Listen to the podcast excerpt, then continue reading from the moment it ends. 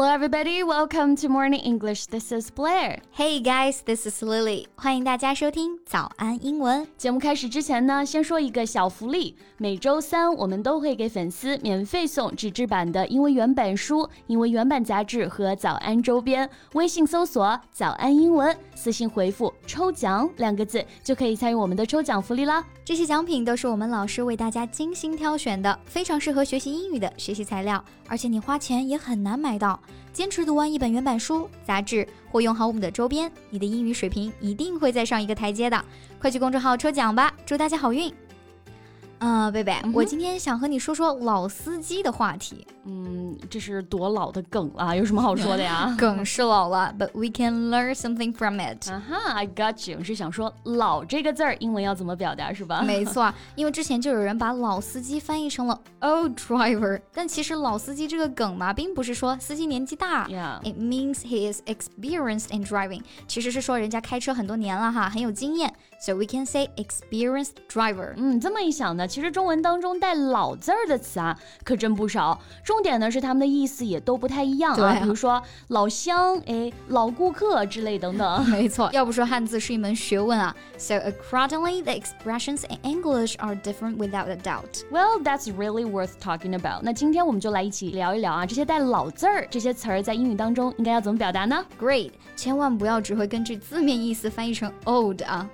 那今天的内容都为大家整理好了文字版的笔记，欢迎大家到微信搜索“早安英文”，私信回复“笔记”两个字来领取我们的文字版笔记。嗯，那刚刚讲了老司机，有经验的司机呢，可以说 experienced driver 啊，这么来表示。Anyway, I'm not an experienced driver, though I've got my driver's license for over five years.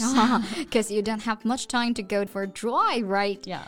You spent most of your time preparing lessons and teaching. 不过有失有得啊，You're a veteran teacher now. 嗯，资深还算不太上吧，可能还得等个几年啊。因为资深教师的形象好像就是要年纪大一点，是吧？Yeah.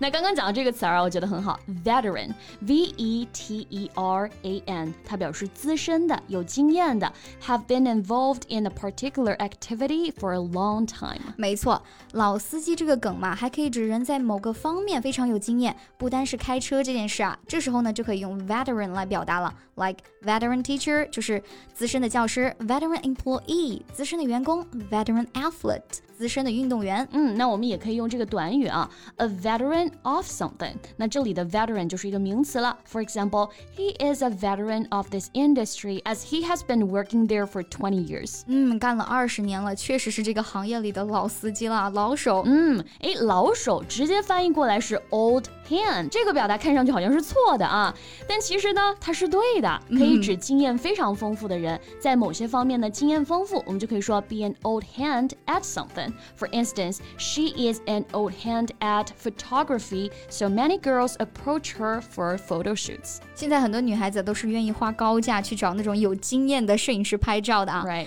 And there is another word, senior，就是 senior high school 的那个 senior. It means older and more experienced than the other members of a team，意思就是啊，经验更丰富的，水平更高的，也很好理解啊。高中比初中高了个等级嘛，学习的时间更长，内容更多，经验也就更丰富了。嗯，就比如说我们最近不是来了新的实习生嘛？嗯，When a new employee joins us, it is customary to have senior staff members take on the role of guiding them。确实是这样啊，一般公司来了新人都会让有资历的老员工来带，也就是刚刚说的 senior staff。And that's how it works in most companies。没错，那节目的最开始啊，我们还提到了老顾客，哎，老乡嘛。So let's start from old customers。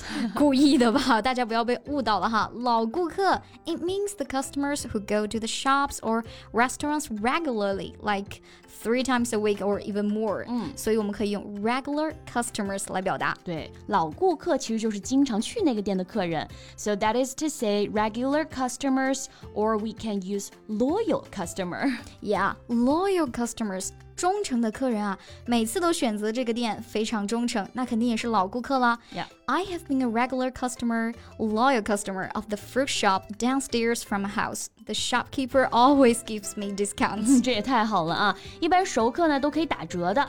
那要不下次带我一起去吧 Anytime if you want. Okay, then let's come to the next one. 老乡。嗯，老乡其实还有蛮多表达方式的啊。The first one that comes to my mind is countryman, a person from your own country。不过这个表达一般是在国外的人用的比较多，准确的来说呢是同胞这个意思。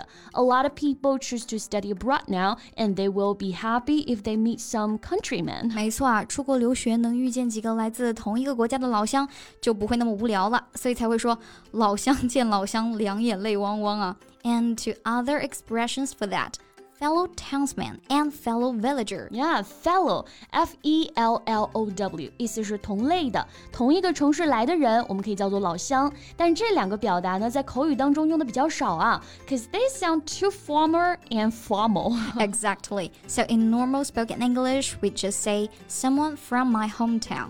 没错，直接用最简单的表达就好了啊。She is from my hometown，就可以表示，哎，她是我的老乡。哎，Blair，、嗯、你平常会听说唱吗 ？uh, not often. So why? 说唱里面不是经常会出现 homie 这个词吗？嗯、现在大多数用来指好兄弟啊、好朋友，但是这个词啊，同样也有表示老乡的意思。不过呢，会比普通的老乡关系更亲密一点。Yeah. By the way, I'm going to hang out with my homies this weekend. 啊哈、uh-huh,，have fun 哎，我刚刚又想到了一个带有“老”字儿的这个词儿啊，就是老古董物件的那个古董呢，我们可以用 antique。A n t i q u e 来表达，但要说这个人是个老古董，思想保守，思想非常老套，对不对？那我们可以用这个词，a stick in the mud。没错，stick 就是棍子的意思 ，a stick in the mud。字面意思啊，就是一根棍子牢牢地插在了泥巴里面，没有松动的余地，所以呢就被引申为了固执的人、老套死板的人，也就是我们说的老古董。Right. My dad is a stick in the mud. He wants me to get married early, but it's impossible. I totally get you. OK，那我们今天分享了老司机、老顾客、老乡，还有老古董的英文表达啊。Most of the expressions do not include the word old. Yeah, so when we do the translation, it's important to grasp the essential meaning rather than relying on the literal translation. I agree. 翻译一定要理解一个单词或者句子真正的含义啊，而不是看它的字面意思。那大家还知道有什么一词多义的表达呢？欢迎在评论区告诉我们哦。嗯、这里的义是翻译的义哈。And that's all we have for today.